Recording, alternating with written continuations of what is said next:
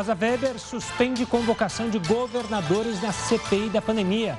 Pela decisão da ministra do STF, a comissão pode convidar os governadores a comparecer de forma voluntária. Câmara aprova texto base da MP da privatização da Eletrobras. Prefeitura de São Paulo suspende vacinação de primeira dose contra a Covid-19. E ainda o inverno chegou. A estação, no entanto, pode ser mais quente do que você imagina. Olá, uma boa noite. Seja bem-vindo ao Jornal da Record News. Lembrando que a gente está ao vivo pelo nosso canal do YouTube, pelo Facebook da Record News, obviamente pela sua TV, mas também pelo nosso aplicativo, que é só você baixar. Vá até a sua Play Store, baixe o aplicativo do Record News e assista a gente a hora que você quiser, aonde você quiser, na palma da sua mão e melhor ainda, de graça. A medida provisória que permite a privatização da Eletrobras foi aprovada há pouco pela Câmara dos Deputados. O repórter Yuri Ascar tem os detalhes. Boa noite, Yuri. Boa noite, Gustavo. Boa noite a todos. Foram 258 votos a favor e 136 contrários MP, que depois da análise dos destaques segue para a sanção do presidente Jair Bolsonaro. Deputados e senadores mudaram o texto original enviado pelo Executivo. E entre as modificações estão novas regras para a compra de energia de termoelétricas e a manutenção das subsidiárias da Eletrobras por pelo menos 10 anos. Especialistas acreditam que as alterações possam deixar a conta de energia mais cara para o consumidor. Mas o governo defende o contrário, que a conta de luz deve ficar mais barata. Gustavo. Obrigado, Yuri. E olha, a Prefeitura de São Paulo suspendeu a vacinação contra a Covid-19. Pois é, o anúncio foi feito por Edson Aparecido, secretário de Saúde da cidade. A vacinação de pessoas com mais de 48 anos, que estava prevista para começar na quarta-feira, também está suspensa. Apenas pessoas em busca da segunda dose poderão ser vacinadas, já que o dia será dedicado a repor os estoques dos postos da capital. O atraso pode, obviamente, afetar as datas previstas também para os próximos grupos e faixas etárias. O levantamento do portal R7 já mostrava, antes do anúncio da Prefeitura, que cerca de 305 postos do município registraram falta ou fim do estoque de vacinas contra o coronavírus. Olha, a partir de hoje, as escolas de Belo Horizonte voltam a receber os alunos e, pela primeira vez desde o começo da pandemia, não haverá limite de capacidade. O clima era de festa junina nessa escola municipal para receber os mineirinhos de Belo Horizonte. Bernardo, de 7 anos, estava ansioso para rever a turma. A emoção de voltar para a escola é muito estou me sentindo segura, porque a escola tem todo o parâmetro para dar segurança para a família e para as crianças também. A volta dos estudantes foi condicionada a medidas de prevenção, como higienização constante e distanciamento. O retorno vem sendo feito aos poucos. No início do mês, foram as crianças do ensino infantil. Agora, os adolescentes do primeiro ao nono ano do ensino fundamental. Como a gente vai voltar é, com o ensino híbrido, é, vai dar oportunidade também para as escolas se prepararem para voltar depois, no segundo semestre, até mesmo com o ensino médio. As escolas têm autonomia para decidir quando e se vão voltar com as aulas presenciais. Mas quem optar em reabrir precisa fazer um revezamento das turmas. Além disso, o conteúdo dado em sala tem que ser o mesmo disponibilizado pela internet, já que os pais, principalmente os que têm comorbidade, podem optar pelo estudo online. A mesma estratégia será adotada na cidade do Rio de Janeiro, que anuncia para amanhã a volta às aulas em 97% das escolas municipais. Em São Paulo, 35% já teriam retornado. Alunos e professores do grupo de risco permanecem com ensino remoto. Em Fortaleza, apenas a rede particular de ensino retornou. Em Natal, só no mês que vem, enquanto Cuiabá segue sem previsão. Em todas as cidades, a volta dos alunos depende de um estudo do número de mortos, de infectados e de vagas dos hospitais. Há pouco a gente falou do gasto com a Eletrobras, né, com a conta é, de luz. Quanto será que a gente gasta com outro poder? Na verdade, com o Poder Judiciário, para manter ele. O Heraldo Barbeiro vai falar para a gente se é muito ou pouco comparado com outros países do mundo. Uma boa noite, Heroto. Quem gasta mais, Estados Unidos ou Brasil com o Poder Judiciário, hein? É uma boa pergunta, Gustavo. Realmente é uma, é uma pergunta boa. E acho que todo brasileiro tem que saber, porque essa grana toda, ou muito ou pouco, ela sai do nosso bolso. Ela sai dos impostos que nós pagamos, então temos o direito de saber. Né? Aí cada um faz aí a sua avaliação, se é muito, se é pouco. Agora, Gustavo, só para comparar. Nós vamos falar em gasto em relação ao PIB, Produto Interno Bruto, porque é assim que é feito no mundo inteiro. Bom, a Alemanha, ela gasta 0,4% do PIB para poder manter o Poder Judiciário na Alemanha. 0,4%. Estados Unidos, que você perguntou, 0,14% do PIB. A Itália gasta 0,19% do PIB, tudo zero. E o Brasil? O Brasil gasta 1,5% do PIB para poder manter o Poder Judiciário. Olha a diferença, olha a quantidade de grana que é investida no Poder Judiciário que sai do bolso do pagador de impostos. Tem uma ideia? É, o Poder Judiciário, de uma maneira geral, ele realmente custa muito dinheiro. Se a gente pegar só o Supremo Tribunal Federal, ele custa mais de 500 milhões de reais por ano. 500 milhões de reais é muita grana. Outra coisa, em salários, gastam 6 milhões de reais. Aposentados no Supremo ganham 7 milhões e meio. Nós gastamos mais com aposentados do Supremo do que com os atuais 11 ocupantes do Supremo Tribunal Federal, 11 honoráveis uh, ocupantes. Mas é bom lembrar também que o salário médio do Supremo, o pessoal todo que trabalha lá, tem que ganhar um dinheirinho melhor, em média, 12 pau por mês. A gente pergunta se sai aí na iniciativa privada procurando um salário real, ou médio, 12 pau por mês, se você encontra, aí é difícil. Mas lá no Supremo é média 12 pau. Então, muita gente ganha acima, alguns aí embaixo, mas a média é de 12 mil reais. Agora, o outro lado que não quer calar, que é o seguinte: a justiça do Brasil, ela é lenta, isso é uma coisa que todo mundo sabe, ela é cara, porque muitas vezes você precisa pagar os custos, e mais, ah, quem tem recurso, bons advogados, anda melhor. Quem não tem recurso, mais pobre, não consegue mexer com o Poder Judiciário.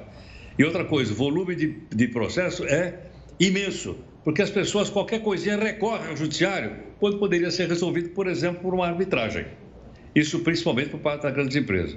Então você veja que isso é um cálculo que nós todos temos que saber, para a gente saber como é que a gente pode fazer ele ficar mais ágil, mais barato e mais cidadão. Enquanto isso não acontece, e eu falei aqui em 1,5% do produto interno bruto, vamos dar uma olhadinha aí no impostômetro para ver quanto é que nós já pagamos nesses seis, seis meses. É, ainda não completou o total. Não, não é. Olha aí. Quanto nós já pagamos de imposto? Mais de um trilhão. Quanto deu aí, Gustavo? 1 trilhão 220 um trilhão. bilhões de reais que a gente já pagou de imposto. E como você bem disse, é um gasto com a justiça alto. Infelizmente ainda é lenta, ainda tem déficit, está cheio de processo ali aguardando e aguardando e aguardando e sem tempo é, e sem previsão de quando será é, cumprido o processo, enfim. Herói, daqui a pouco a gente volta a se falar, tá bom? Daqui a pouco, ainda aqui nessa edição do Jornal da Record News. Até, até já. Olha, vamos falar da Agência Nacional de Vigilância Sanitária. Ela deu orientações sobre como devem ser comunicados os efeitos colaterais de vacinas e medicamentos. Tudo pode ser relatado no sistema da Anvisa, chamado Vigimed. E não é preciso ser um profissional da saúde para fazer algum tipo de reclamação. Se você recebeu a vacina, suspeitar que está sentindo algo que pode ter relação com remédio ou com imunizante, é só entrar no site colocar o nome do produto que você usou, o fabricante e o lote. De acordo com a Anvisa, o objetivo é garantir que os benefícios dos produtos sejam maiores que os riscos causados por eles. Falando agora do cenário internacional, a Itália vai suspender a obrigatoriedade das máscaras ao ar livre a partir da próxima segunda-feira. A decisão foi anunciada depois da Covid-19 perder força na Itália. O país registrou hoje o menor número diário de casos do coronavírus em 10 meses. De acordo com o Ministério da Saúde de lá, foram notificados apenas 495 casos em 24 horas. Em compensação, aqui no Brasil a situação ainda não está tranquila, muito longe disso. A gente põe na tela os números da pandemia no país, são quase 18 milhões de casos, precisamente 17 milhões 966 mil 831 casos. Número de mortes, infelizmente a gente atingiu durante o final de semana a marca de 500 mil e agora bate 500 mil, 502 mil 586 mortes de brasileiros. E nas últimas 24 horas, 761 mortes. Esse número é bem é, é, é, sempre bom lembrar e frisar que, por causa do final de semana, ele costuma ser menor na segunda-feira, então a gente tem que ficar atento com os números de terça e de quarta-feira, tá certo? Daqui a pouco a gente traz os números da vacinação. Se a gente falou da Itália, lá em Paris, o governo pretende começar a fazer testes de táxi aéreo para os Jogos Olímpicos de 2024. Não sai daí, a gente volta e explica essa e outras informações aqui no Jornal da Record News. A Câmara dos Deputados aprovou mudanças na lei da improbidade administrativa, projeto que tem o objetivo de justamente combater a corrupção na gestão, tanto municipal, federal, estadual. Para entender essas alterações, a gente conversa hoje com a presidente da Comissão Nacional de Direito Administrativo da Associação Brasileira de Advogados, Marilene Carneiro Matos. Uma boa noite, Marilene. Obrigado pela participação aqui conosco. Vamos tentar conversar e tentar até explicar para as pessoas essa alteração, essas alterações na lei de improbidade, da, da lei de improbidade, que obviamente geraram uma polêmica. Eu queria começar com a primeira, relacionada ao dolo, que justamente foi um dos temas alterados e que para alguns é algo positivo, mas para outros gera um medo. O que foi alterado pelos deputados? Com relação ao dolo, uma boa noite, Marilene. Boa noite, muito obrigada pela oportunidade de estar aqui falando. Esse assunto tem gerado muitas paixões, tanto de um lado como do outro, né? E a gente, como um profissional atuante nessa área, a gente vê as brigas no grupo de WhatsApp, né? Entre quem acha que a mudança foi ruim e quem acha que a mudança foi boa. Bom, é, o ponto mais chamativo é realmente a questão do dolo, que nada mais é do que a intenção então, quando a lei de improbidade ela foi criada, ela foi criada no âmbito de uma reação da sociedade contra a corrupção, que foi justamente na época do escândalo dos anões do orçamento, do impeachment do ex-presidente Collor. Então, a lei ela trouxe sanções muito duras e o objetivo dela era punir o, o gestor desonesto. Então, assim, é complicado você explicar que alguém possa ser desonesto por descuido só que a Lei 8429, ela previa a improbidade por descuido, por culpa, por negligência. E a alteração mais evidente que a nova norma traz é que ela não permite mais, ela requer a intenção do agente que cometeu o ato corruptivo. Então, retira a possibilidade de atos culposos é, englobados pelas sanções da ação de improbidade. Tá certo. Marilene, outra questão que tem gerado também polêmica é sobre as penas. É, aparentemente, é algo positivo. As penas aumentaram, de fato, é, elas aumentaram mesmo ou há maneiras de se evitar a punição dos políticos que cometerem crimes de improbidade? Veja bem, é, a, a lei de improbidade é apenas um dentre os vários instrumentos de combate à corrupção, certo? Então, não é que ela facilitou é, a, a, defesa do agente. O que eu acho é que a norma ela tem um espírito de não banalizar ações de improbidade. Infelizmente, a gente não pode esquecer que os órgãos de controle, é, por trás dos órgãos de controle, há pessoas, né? Seres humanos que têm ideologia, partido. Então, a, a lei do jeito que estava, ela deixava muito em aberto para, às vezes, infelizmente, ocorrer o uso político de ações de improbidade. Então, a norma ela traz mais segurança jurídica, do meu ponto de vista, quando ela coloca as condutas de, de forma mais descrita e amarra melhor essas condutas. Então, em algum ponto, a, a lei é, endureceu, como, por exemplo, a, o prazo né, de suspensão dos direitos políticos. Então, não é ao contrário do que muita gente pensa, assim, um salvo-conduto que virou farra, não é bem assim. Uhum. Mas e quanto à prescrição? Muita gente tem criticado e usado como exemplo questões da Lava Jato, que seriam casos é, que seriam prescritos e aí as pessoas, os, os agentes públicos não seriam punidos por crimes que já aconteceram. De fato, tem é, é, verdade nisso? Olha, eu acho que tem que haver um equilíbrio entre o poder punitivo do Estado e o tempo que o Estado leva para realmente dar uma resposta para a sociedade. Primeiro que a sociedade quer essa resposta. Quando você começa uma investigação por improbidade, tem que chegar ao final. E depois, do, da outra ponta, de alguém que está sendo réu numa ação de improbidade, ele não pode ficar com a espada na cabeça dele. Então, sob esse ponto de vista, eu acho salutar estabelecer algum prazo. E aqui eu faço um alerta: se por acaso ocorrer um excesso da Câmara na liberação, no encurtamento desses prazos, é, esse assunto ainda vai ser amadurecido e é passível de mudança no âmbito do Senado Federal, como caso revisora. Né? Então, eu não vejo é, dessa forma tão catastrófica como alguns estão vendo, não. Eu acho que realmente a, a justiça ela tem que dar resposta tanto à população quanto para quem está sendo julgada, no sentido de não se perpetuarem ações. Não faz sentido hoje, com a tecnologia que a gente tem, com todos os meios, de chegar ao termo de uma investigação e de um processo. Tá certo. Marilene Carneiro, obrigado pela participação aqui conosco. A gente ainda deve falar muito sobre a lei de improbidade administrativa, afinal, ela foi para o Senado agora. Veremos se haverá alterações e se ela vai seguir, então, para a sanção presencial. Um forte abraço e até uma próxima, doutora. Olha, ainda falando do setor jurídico, a ministra Rosa Weber, do Supremo Tribunal Federal, óbvio, suspendeu a convocação de nove governadores pela CPI da pandemia. O repórter Alessandro Saturno tem as informações. Uma boa noite, Alessandro. Olá, Gustavo. Boa noite para você e a todos que assistem à Record News. Bom, a convocação ela havia sido aprovada em maio, mas os governadores decidiram recorrer ao Supremo Tribunal Federal. Na decisão de hoje, a ministra Rosa Weber disse que a CPI pode ouvi-los de forma voluntária. Essa é uma decisão liminar. E hoje foi agendado o depoimento do empresário Carlos Wizard ficou para o próximo dia 30. Na verdade, ele tinha que ter prestado depoimento na última semana, mas alegou tratamento médico nos Estados Unidos. O Supremo, inclusive, autorizou a CPI a ouvi-lo de forma coercitiva, o que não será mais necessário.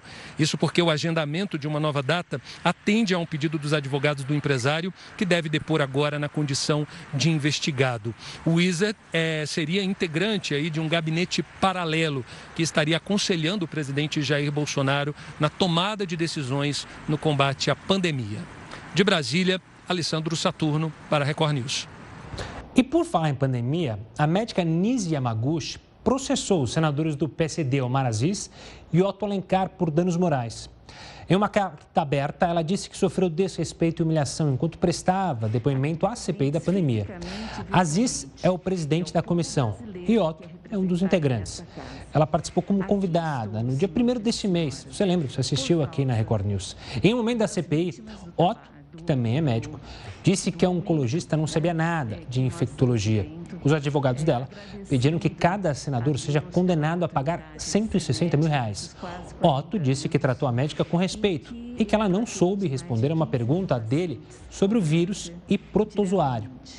Aziz ainda não falou sobre o assunto. Um táxi voador pode ser alternativa para transportar turistas e atletas nos Jogos Olímpicos de Paris em 2024. O veículo que foi fabricado na Alemanha já está sendo testado na cidade de Luz, que será sede das próximas Olimpíadas. Para que o serviço seja lançado na cidade, várias estações chamadas de vertiports serão instaladas. Para solicitar um táxi aéreo, o passageiro vai precisar baixar um aplicativo semelhante aos usados hoje em dia para solicitar viagens por terra. Teste de explosivos da Marinha causa terremoto nos Estados Unidos. É o que você confere no próximo bloco aqui conosco no Jornal da Record News. De volta com o Jornal da Record News e a gente vai acompanhar agora como é que está o andamento da vacinação em todo o país. Mais cedo a gente falou sobre a paralisação da vacinação aqui em São Paulo para amanhã. Então vamos ver quantos brasileiros já estão vacinados. Primeira dose, 65 milhões 252 mil 560. Com a segunda dose, 24 milhões 554 mil e 38 brasileiros que já receberam então a segunda dose estão totalmente imunizados. O número ainda é baixo comparado à nossa população e a gente quer que suba o quanto antes. Olha, o salário é pago sempre depois do mês trabalhado. Mas o que você acha de receber o salário em parcelas ao longo do mês ao invés de um pagamento só? Heroto, isso rende algum custo para o trabalhador? Afinal, é, vale a pena? Eu lembro que em alguns lugares do mundo existe é, o pagamento semanal. Esse de receber ao longo do mês, vale a pena? Olha, Gustavo, a primeira coisa que nós temos que entender é o seguinte: quando é que apareceu o trabalho assalariado? O trabalho assalariado é fruto da Revolução Industrial. Antes disso, não tinha praticamente trabalho assalariado. Como a gente conhece hoje, apareceu na Revolução Industrial, lá na Inglaterra, depois espalhou pelo mundo, inclusive aqui no Brasil. Agora, como é que funciona? Funciona o seguinte: ninguém recebe o salário no começo do mês, né? Todo mundo recebe o salário no final do mês. Então você trabalha o mês inteiro para depois receber o salário. E aqui no Brasil, a empresa, o empregador, tem cinco dias úteis do mês seguinte para pagar o salário. Se por acaso cair no sábado e tiver um, um, um feriado na semana seguinte, ele só vai receber na outra semana. Então ele vai ficar mais ou menos 40 dias esperando aí pelo salário. Aí tem conta para pagar, tem conta que vence, etc, etc. Mas isso é assim em vários lugares do mundo, né? em vários lugares, e aqui no Brasil também. Em outros lugares do mundo você até recebe por dia, caso, por exemplo, Estados Unidos. Mas aí é o seguinte, uh, sem mexer na legislação trabalhista, como é que isso pode funcionar? Algumas empresas agora, algumas, uh, algumas dessas empresas novas, elas estão oferecendo o seguinte, que a pessoa pode receber o salário depois de alguns dias de trabalho. Então, você trabalhou 15 dias, você pode pedir o pagamento dos 10 primeiros dias. Ou se você trabalhou 20 dias, dos 15 eh, primeiros dias. Mas isso é uma liberalidade da empresa que tem que acertar com uma dessas fintechs né, para que ela possa, então, adiantar o dinheiro. Agora, você vai dizer, bom, isso melhora para algumas pessoas? Melhora. Se pagar uma conta, não tem, eu estou recebendo salário, não estou adiantando o salário, não, hein? Eu já trabalhei. Trabalhei 15, estou recebendo 10. Então não é adiantamento de salário. Bom, muito bem. Aí é o seguinte, é optativo? É. A pessoa que quiser, na empresa oferece, a pessoa aceita ou não aceita se ela quiser. Só que é um detalhe é o seguinte, você pode tirar até de 60% a 70% do salário antecipadamente, para receber o finalzinho só quando vencer no final do mês. Muito bem. Aí você vai dizer, bom, isso é grátis? Não é grátis. Por que razão? Porque as empresas que prestam esse serviço, que fazem essa contabilidade, cobram uma pequena taxa, o que é muito justo. Quanto? Essa taxa varia de 5 a 9 reais. Você paga essa taxa de 5 a 9 reais. Quer dizer, é muito ou é pouco? Olha, se você tirasse esse mesmo período de dinheiro no seu cheque especial, você iria pagar de juro 70 reais. Então, como você vê, se a pessoa está precisando de dinheiro, eu acho que até vale a pena pagar de 5 a 9 para que eu possa ter o dinheiro e pagar a mensalidade da escola, possa pagar a prestação de alguma coisa e venceu, e no final do mês ele desconta os 5, ou 6, ou 7, ou 8, ou 9 reais. É uma coisa nova dessa relação empresa e, e, e, trabalhador e acho que ela fica melhor e fica mais dinâmica. Né? Vamos ver o que o nosso público acha dessa novidade aí, Gustavo. Boa, Herói. Daqui a pouco a gente volta a se falar ainda nesse jornal da Record News. Ela voltando a falar de vacinação, jovens de 18 e 19 anos começaram a ser vacinados em São Luís, capital do Maranhão. As doses começaram a ser aplicadas hoje nos jovens sem comorbidades. A vacinação para esse grupo está disponível nos nove pontos disponibilizados pela Prefeitura de São Luís. É necessário levar um documento com foto e um comprovante de residência. A cidade aguarda a autorização do Ministério da Saúde para, na sequência deste grupo, iniciar a imunização de adolescentes de 12 a 17 anos. E o ministro da Saúde, Marcelo Queiroga, anunciou a chegada de um milhão e meio de doses da Janssen para amanhã. A declaração dada durante a audiência pública na comissão temporária da Covid-19 conta que essa carga faz parte da antecipação de doses que já vinham sendo negociadas com a Janssen. O anúncio anterior do ministro previa 3 milhões de doses na semana passada, mas a chegada desse lote total ainda não foi possível. O secretário executivo do Ministério da Saúde, Rodrigo Cruz, disse ainda que a pasta negocia a chegada de mais doses da vacina. A Marinha dos Estados Unidos usou mais de 18 toneladas de explosivos para testar a resistência de um navio. Pois é.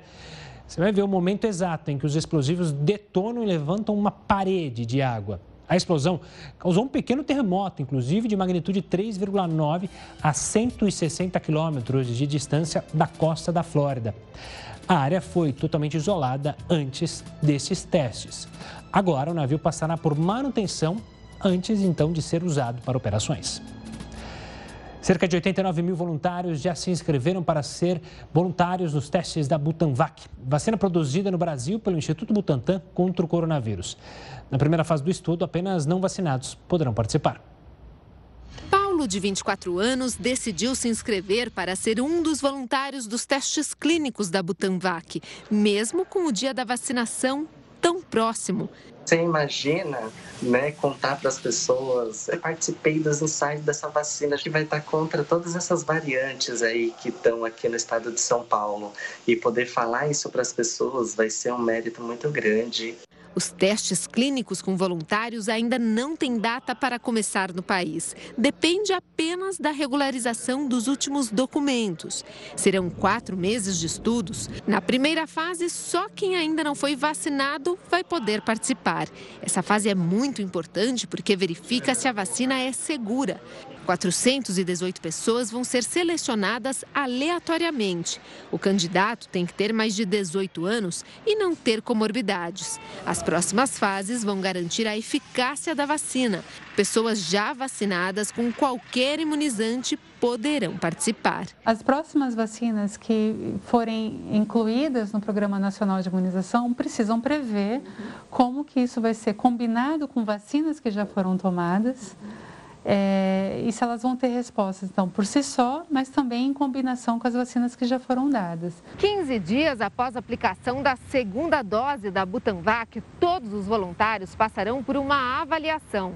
A ideia é entender se o corpo criou anticorpos e se esses anticorpos conseguiram agir contra o vírus. A nova vacina promete neutralizar as principais cepas em circulação no país e poderá ser atualizada todos os anos a possibilidade da gente trocar essa cepa, como acontece na vacina da gripe. Para quem não sabe, a vacina da gripe todo ano muda o vírus. A gente vai poder fazer isso com a vacina com a Butanvac, inclusive colocando mais de uma cepa no futuro. Segundo o Instituto Butantan, os testes em humanos já começaram na Tailândia e no Vietnã e têm demonstrado resultados animadores. E eu acho que para mim vai ser gratificante poder participar de uma coisa que o Brasil é pioneiro e o quanto o Brasil é capaz de produzir vacina. E o presidente das Filipinas ameaçou prender quem recusar a vacinação contra a Covid-19. Pois é, o pronunciamento foi feito em um programa de TV. O presidente das Filipinas, Rodrigo Duterte, afirmou que os cidadãos têm direito de escolha entre a vacina e a liberdade. O país registrou até o momento mais de 1 milhão e 300, 300 mil, é, mil casos e 23 mil mortes. E o Rio de Janeiro foi o estado mais afetado pela crise econômica provocada pela pandemia. Esse é o resultado de uma pesquisa que constatou uma queda na renda média dos trabalhadores. E os prejuízos são maiores para quem não tem carteira assinada. Às vezes, a vida muda de repente. Sempre tinha alguma coisa para fazer, principalmente biscate, tinha obra. Depois que essa pandemia aí é, começou, tudo foi água abaixo. Isaac tem 30 anos, cinco filhos e mora em Nova Iguaçu, na Baixada Fluminense. Sem emprego, começou a vender doces nas ruas para tentar sobreviver. Tô aí, eu tô vendendo meus doces, faço minha correria, mas graças a Deus não falta o pão de cada dia dos meus filhos, entendeu? A Marta também sentiu o peso da crise. Ela trabalha com importação de bolsas. Quando a pandemia começou, vieram as dificuldades. Quando chegou na, na, pandemia, três dias depois, os meus clientes cancelaram todos os pedidos do ano. Então, foi muito complicado para mim. Eu passei assim, uma, é, uma situação muito ruim, porque tinha, uma, tinha um pouco dinheiro guardado e fui sobrevivendo uma parte. Sem ter como pagar o aluguel dos pais, todos foram morar juntos. Tiveram que vir morar comigo. Parei de pagar o plano de saúde deles, não tenho condições mais de pagar o plano de saúde deles, infelizmente. A gente se apertou bastante. A minha preocupação mais é o plano de saúde, porque eu tenho um problema, eu tenho um estente no coração e, e, e o, hoje em dia o, o SUS é, é, um pouquinho difícil da gente conseguir, né? É, isso mais é a minha preocupação. No Brasil, a renda média dos trabalhadores caiu mais de 10% e está em 995 reais. É a primeira vez desde 2012 que o valor ficou abaixo de mil reais. A pesquisa da Fundação Getúlio Vargas revelou ainda que o estado do Rio foi o mais afetado. O estudo traçou a relação entre a crise e a felicidade. Caminhando pelo centro do Rio de Janeiro, dá para ter uma ideia do impacto provocado pela pandemia. São muitas placas e faixas como essa daqui, anunciando imóveis para vender ou alugar. Comerciantes quebraram, fecharam as portas, muitas pessoas ficaram sem renda e as contas continuam chegando. À noite, depois de mais um dia estressante, a cabeça já está quente demais. A pandemia também afetou as chamadas emoções cotidianas. Resultou no aumento de sentimentos como raiva, preocupação, estresse e tristeza. Os mais pobres são os que mais perderam renda, ficaram endividados e não têm reservas financeiras. Os 40% mais pobres perderam 0,8 de felicidade, duas vezes mais do que a média. Então, a desigualdade de felicidade entre a base e o topo da distribuição sobe de 8% para 26% na pandemia. Então, é, até na felicidade, a, a desigualdade aumentou. A crise deixou a desigualdade entre ricos e pobres ainda maior, mas ainda há esperança, há luz no fim do túnel. Quanto mais rápido a gente vacinar, mais cedo a gente sai do, do, do túnel. É, é uma perspectiva que se apresenta é importante, é, quer dizer, a velocidade de queda do mercado de trabalho pode ser seguida de uma velocidade de volta rápida. Enquanto isso, o Isaac continua batalhando e sonhando com dias melhores. Meu sonho é arrumar um trabalho de carteira assinada, voltar a trabalhar na obra, voltar a trabalhar de serviços gerais, entendeu? Isso que é meu maior sonho. Um levantamento feito pelo Instituto Paraná Pesquisas mostra que dois em cada três brasileiros sentiram que os preços aumentaram muito nos supermercados. De acordo com o IPCA, o indicador oficial da inflação, a alta dos alimentos e bebidas foi de 0,44% em maio. O grande vilão tem sido a carne, que subiu mais de 2% só no mês passado. E com a chegada do frio, as pessoas em situação de rua são as que mais sofrem. Em Porto Alegre, essa população cresceu cerca de 40% de 2019 para 2020. Uma cena delicada que pode ser vista em muitas cidades brasileiras. E aqui em Porto Alegre não é diferente. E pior, está aumentando cada vez mais o número de pessoas que vivem nas ruas. Um levantamento feito pela Fundação de Assistência Social mostra que esse crescimento foi de 38% lá no início da pandemia.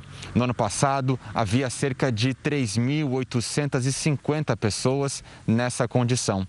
Uma realidade que parece descontrolada e piora com a chegada do inverno, que promete ser rigoroso. As madrugadas geladas são enfrentadas debaixo de alguma marquise, com um simples cobertor ou sob efeito do álcool ou de drogas. A região central da capital e bairros de classe média são os mais habitados por essas pessoas, em situação de vulnerabilidade socioeconômica. Luciano mora na rua há 15 anos e faz questão de frisar que não usa drogas para espantar o frio. Para ele, as doações de comida por voluntários são fundamentais para aguentar o inverno rigoroso. É o conforto para a gente, a alegria da gente também, né? Porque nós não tem de onde tirar. Então cada doação que derem pra gente é uma alegria pra gente, entendeu? Tanto a comida, como roupa, como cobertor. Ele já viu pessoas morrerem nas ruas da capital dos gaúchos. Na verdade, eh, se você não tem uma barraca, você morre no frio. Porque aqui mesmo um morreu de frio, ali, né? Amanheceu morto. Agora mesmo, agora há pouco tempo. Imagina se fosse mais frio. As buscas por Lázaro Barbosa entram no 13º dia. O suspeito de uma chacina em Ceilândia, no Distrito Federal, segue foragido. A repórter Narla Guiar acompanha tudo de perto e traz mais informações para a gente. Boa noite, Narla. Boa noite, Gustavo. Nós seguimos aqui em frente à base das forças de segurança, porque é daqui que a qualquer momento pode chegar a informação oficial de que Lázaro Barbosa foi preso. Enquanto isso, ainda há policiais na mata neste momento. Eles estão trabalhando ali num perímetro de 10 quilômetros.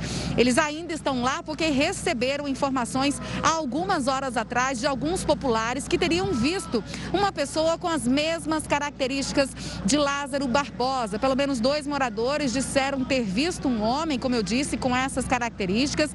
Ele estaria barbado e mancando. À tarde também a polícia recebeu algumas denúncias. Eles saíram em comboio daqui e pela manhã um morador filmou a propriedade dele completamente bagunçada, mexida E ele acredita que tenha sido Lázaro Barbosa. A perícia então fez o trabalho para coletar as digitais e é um trabalho muito importante porque é através dele, por meio dele, que a polícia vai descobrindo qual trajeto esse matador em série está fazendo. E as denúncias sobre ele não param de chegar. Em menos de 24 horas, foram mais de mil ligações no Disque Denúncia que foi anunciado pela polícia ontem à noite. Mais de mil ligações, apesar Disso, Segundo a Secretaria de Segurança Pública do Estado de Goiás, ele só foi visto oficialmente há três dias.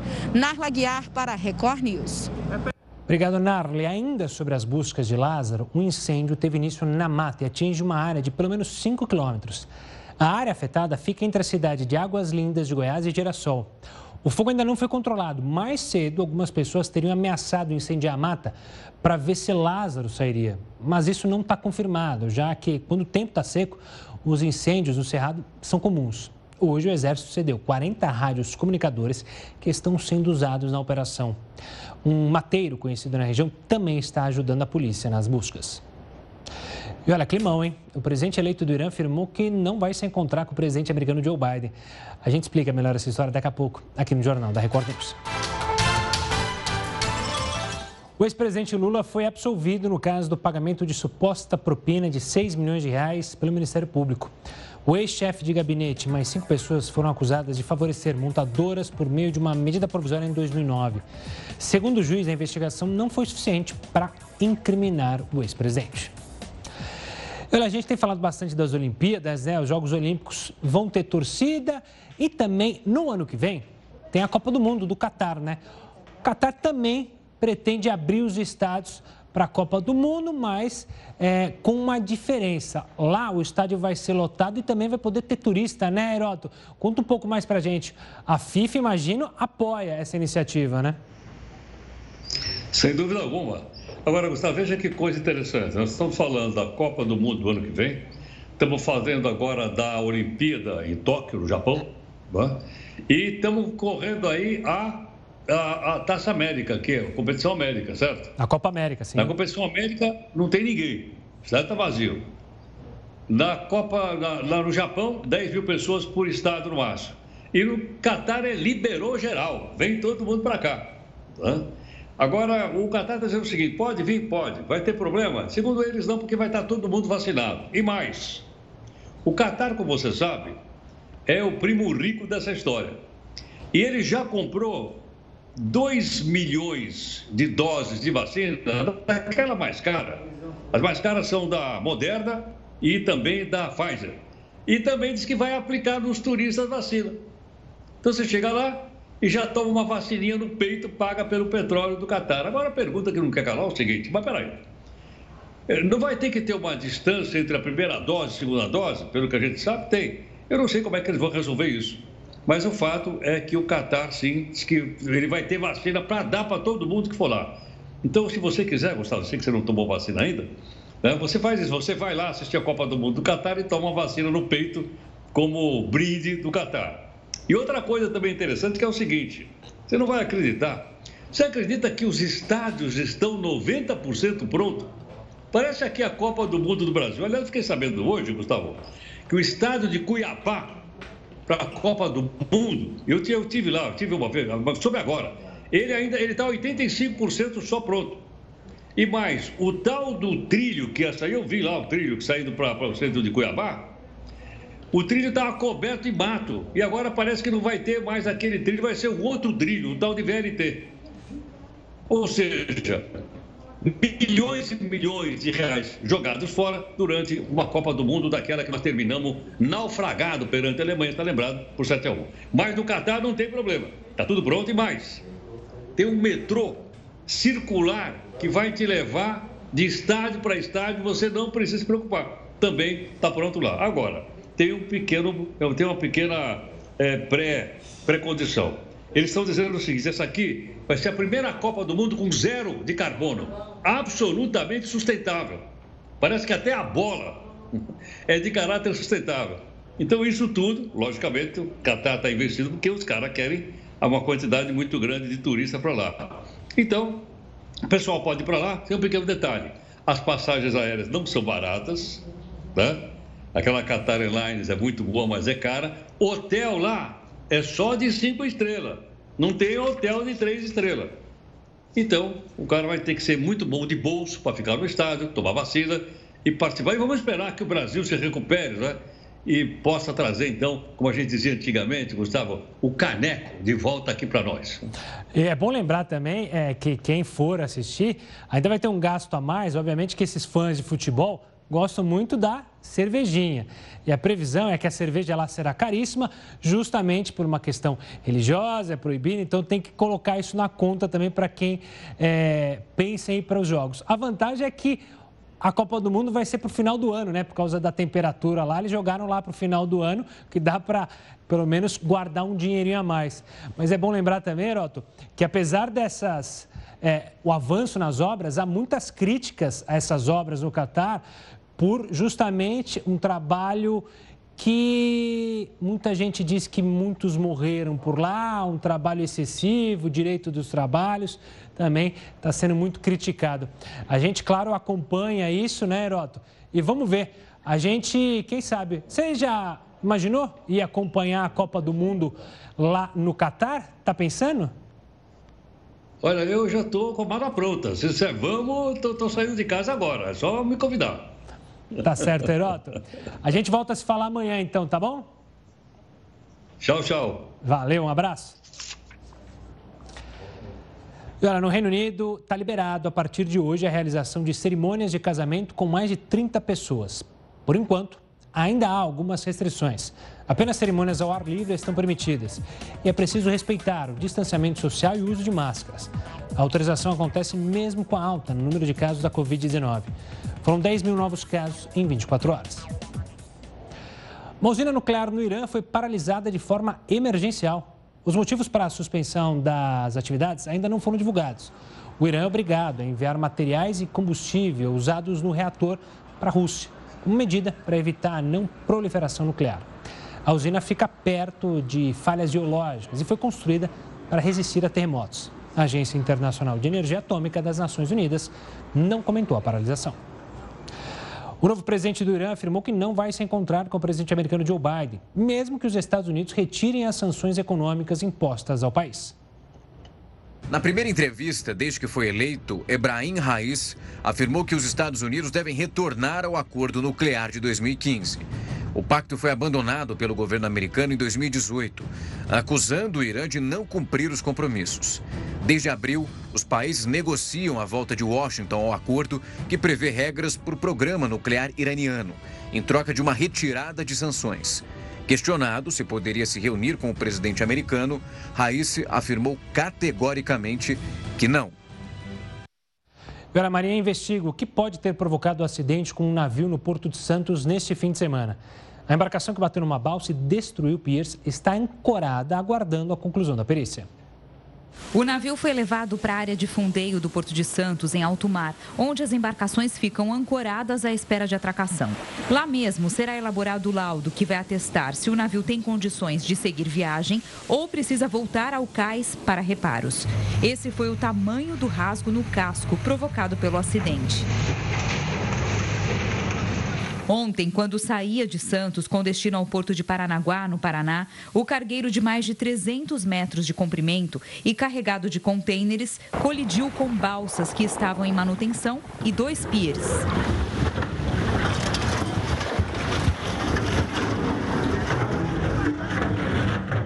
O estrago maior foi nesse pier, que dava acesso à balsa para ciclistas e pedestres. Não sobrou praticamente nada da estrutura de concreto, madeira e metal. No momento do acidente, a balsa estava do outro lado. As pessoas aguardavam aqui nesse bolsão e não se feriram. Vistorias subaquáticas estão sendo feitas para avaliar o prejuízo. As obras para a reconstrução das áreas danificadas não têm data para iniciar. A Marinha abriu inquérito para apurar as causas do acidente. Não é a primeira vez que isso acontece. Em 2018, um navio que entrava no Porto de Santos atingiu três balsas que estavam atracadas. E a enorme cratera encontrada em uma área rural no México não para de crescer. O buracão já engoliu dois cães e agora levou uma casa inteira para dentro do buraco. Felizmente, os animais foram recuperados vivos e também não aconteceu nada com os proprietários da casa. Eles foram retirados do local. O buraco já tem mais de 124 metros de diâmetro e cerca de 45 de profundidade. Ainda não se sabe o motivo da formação da cratera e nem ela vai continuar a crescer. Começou hoje a estação mais fria do ano. Uma dica para se proteger é beber bastante água para amenizar as consequências do tempo seco. O frio até já havia aparecido por aqui, mas a partir desta segunda-feira é que o inverno chegou mesmo para valer. É um frio que chegou bem forte nos últimos dias, até estava calor em Belo Horizonte. E eu não tenho dificuldade para acordar, porque a gente tem que acordar, acordo bem cedo, quase que de madrugada mesmo. É, mas as crianças têm muita dificuldade de acordar. Demorou um pouco mais para amanhecer e nas primeiras horas do dia, quem já estava na rua teve que se agasalhar bem. A noite de domingo para segunda, inclusive, foi a mais longa do ano. Nessa época, o sol nasce mais tarde e se põe mais cedo. Este meteorologista explica o fenômeno que ocorre durante a estação. O sol ele se desloca mais para o hemisfério norte. Então, ele se deslocando mais para o hemisfério norte, ele ilumina mais aquele hemisfério e menos o hemisfério sul. Então, bem nesse dia é o dia em que a gente tem o maior período de sol e uma noite mais longa. Depois que clareou, teve gente que continuou encolhida para se esconder do vento gelado. E quem falou que os bichinhos também não sentem frio? Este catador se preocupou com os pets. Apesar do friozinho que começou, a expectativa é de que a estação tenha temperaturas um pouco acima da média normal. Isso quer dizer que, no geral, ao final da estação, a gente vai ter temperaturas maiores. Mas nada impede que a gente tenha alguma onda de frio mais intensa que atue por alguns dias e depois haja o aquecimento. Então, na média, vai ficar um pouquinho acima do, do, do normal. A estação mais seca do ano também exige atenção. O período seco vai, vai avançando, então pelo menos até setembro, é, com impactos na, na ocorrência de queimadas e também na umidade relativa que fica muito baixa, no, principalmente no período da tarde. Sofre-se muito aí quem tem problemas alérgicos, ou mesmo quem não tem, né, no, na, durante a tarde com a boca seca, o, o, o nariz seco. Então, tomar muita água aí e, e pro, procurar umidificar os ambientes. E o Jornal da Record News fica por aqui. Tenha uma ótima noite, a gente se vê amanhã. Mas continue ligado. News às 10, Emanuela Caiado. Tchau, tchau.